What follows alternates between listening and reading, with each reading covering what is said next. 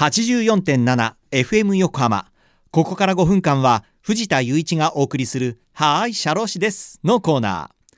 神奈川県社会保険労務士会から社労士さんをお迎えしてさまざまな労務にまつわることや相談に楽しく分かりやすく解説していただきます。3月の社労士さんは小田原支部。高崎明人さんです。高崎さんよろしくお願いします。はい、よろしくお願いいたします。さあ今月は雇用保険の給付についてのお話を伺っていきます、まあ、まずどのような方がその雇用保険の被保険者になれるんでしょうか？はい、労働者を雇用する事業は農林水産業の一部を除いて業種、規模、法人個人を問わずすべて適用事業となります。はい。その適用事業上に雇用される方は原則としてご自分の意思に関わらず被保険者となります。はい。ただし1週間の所定労働時間が20時間未満である方やはい。同じ事業主に継続して31日以上雇用されることが見込まれない方は適用除外となって雇用される形態などにより被保険者とならない場合もありますのではい詳しくはお近くの社会保険労務士やハローワークにご確認ください。はい。これあのパートさんであっても被保険者になれるんですね。はい。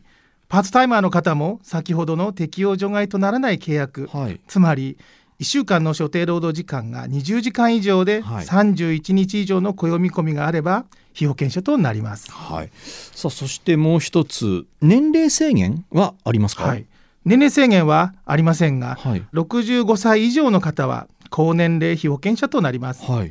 なお令和4年1月1日からはダブルワークなど複数の事業主に雇用される65歳以上の方についてはい。各事業所で所定労働時間が20時間未満であってもご本人の申し出によって2つの事業所の労働時間を合算して20時間以上あれば加入できる特例ができたんです。合算もありということになったんですね、そうなんです。えー加入の手続きや退職した時の手続きこれはどのように行うのでしょうか、はい、原則として雇用している事業主さんが行いますので労働者の方が行う必要はありません、はい加入すると個人ごとに被保険者番号が割り当てられます。この番号は転職した時でも同じ番号となります、はい。退職する際は資格喪失手続きを行い希望すれば離職時の賃金や離職理由などが記載された離職票の交付をハローワークより受けることができます、なお私たち社会保険労務士が事業主から委託を受けて加入や退職のお手続きをすることがあります、ではあの雇用保険は、まあ、どのような時に給付されるものなんでしょうか？はい。雇用保険なんですが、まあ、労働者が退職など失業をした時に収入の補填としての給付のほかはい。育児や介護などで働くことが困難になった時や60歳以上の方で継続雇用される方の収入が低下してしまった時また在職中に教育訓練講座を受講して終了した時に給付されるものなど失業してなくても給付されるものがあるんです、はい。まあ、詳しい給付内容については次回からご紹介させていただきます。はい。ということで今月は雇用保険の給付についてねいろいろこの後もお話を伺っていきたいと思います、えーということでリスナーの皆さんいかがだったでしょうか？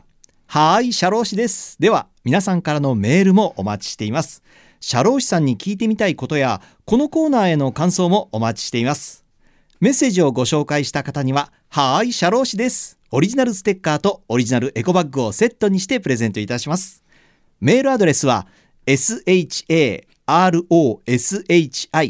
シャローシアットマーク fm 横浜 .jp シャローシアットマーク fm 横浜 .jp まで。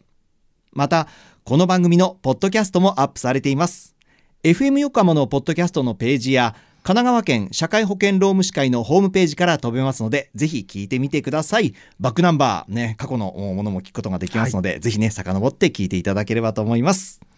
えーさてそろそろお別れの時間です。ここまでのお相手は藤田雄一と高崎明人でした。この後は再び浅見ルナさんのサンデーグッドバイブスでお楽しみください。それでははいシャロー氏です。また来週の日曜日午後2時30分にお会いしましょう